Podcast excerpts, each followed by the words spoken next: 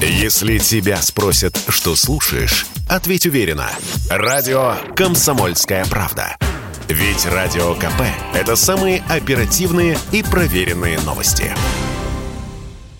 Средняя цена квартиры в новостройках Москвы превысила 13 миллионов рублей. И это впервые за всю историю рынка. Об этом сообщили аналитики компании Метриум. За месяц средняя цена выросла на 2%. При этом вместе со стоимостью растет и спрос. Так продажи квартир в январе в столичных новостройках поставили рекорд. Вопреки традиционному для этого месяца затишью, число сделок выросло более чем в два раза по сравнению с этим же месяцем 2021 года. В минувшем месяце в столице было заключено более 12 тысяч договоров долевого участия. Директор по развитию бизнеса компании «Метриум» Наталья Сазонова в интервью радио КП заявила, что квадратные метры будут только дорожать. Цены будут расти не так шустро, как предыдущие два года, когда цены в 2020 и 2021 году выросли по 20-25% в зависимости от сегмента. Но, тем не менее, несмотря на то, что спрос ослабевает на фоне дорожающей ипотеки, цены на недвижимость продолжают расти. К огромному сожалению, это вынужденная мера, поскольку маржу девелоперов съедает э, безумная себестоимость. Например, нерудные материалы, такие как песок, щебень, гравий, в прошлом году подорожали вдвое. Другие материалы тоже дорожают. Очень стала дорогая и недоступная рабочая сила на стройках. Все это, к сожалению, к огромному толкает цены на первичную недвижимость вверх.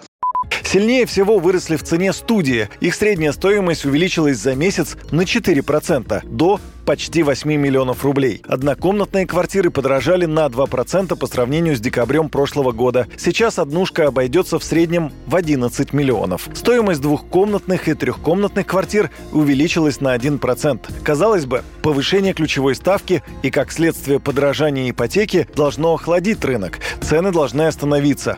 Но так не будет, говорит Наталья Сазонова. Складывается очень нетипичная экономическая ситуация, когда спрос, с одной стороны, ослабевает, поскольку ставки на ипотеку растут, и при этом застройщики вынуждены розничные цены на недвижимость все равно повышать. Мы ожидаем, что к середине этого года сложится ситуация, когда застройщики задумаются о том, стоит ли выводить на рынок новые проекты, и во второй половине года количество экспозиций на рынке, предложения новостроек, скорее всего, будет снижаться. При том, что цены к этому моменту вырастут относительно текущего уровня еще процентов на 6-8. Января этого года ведущие российские банки начали повышать ставки по ипотечным кредитам. Первым увеличил ставки ВТБ. Кредит на приобретение жилья можно получить под 10,3% годовых. С начала февраля ипотечные ставки повысил и Сбербанк. Юрий Кораблев, Радио «Комсомольская правда». Если тебя спросят, что слушаешь, ответь уверенно. Радио «Комсомольская правда». Ведь Радио КП – это истории и сюжеты о людях, которые обсуждает весь мир.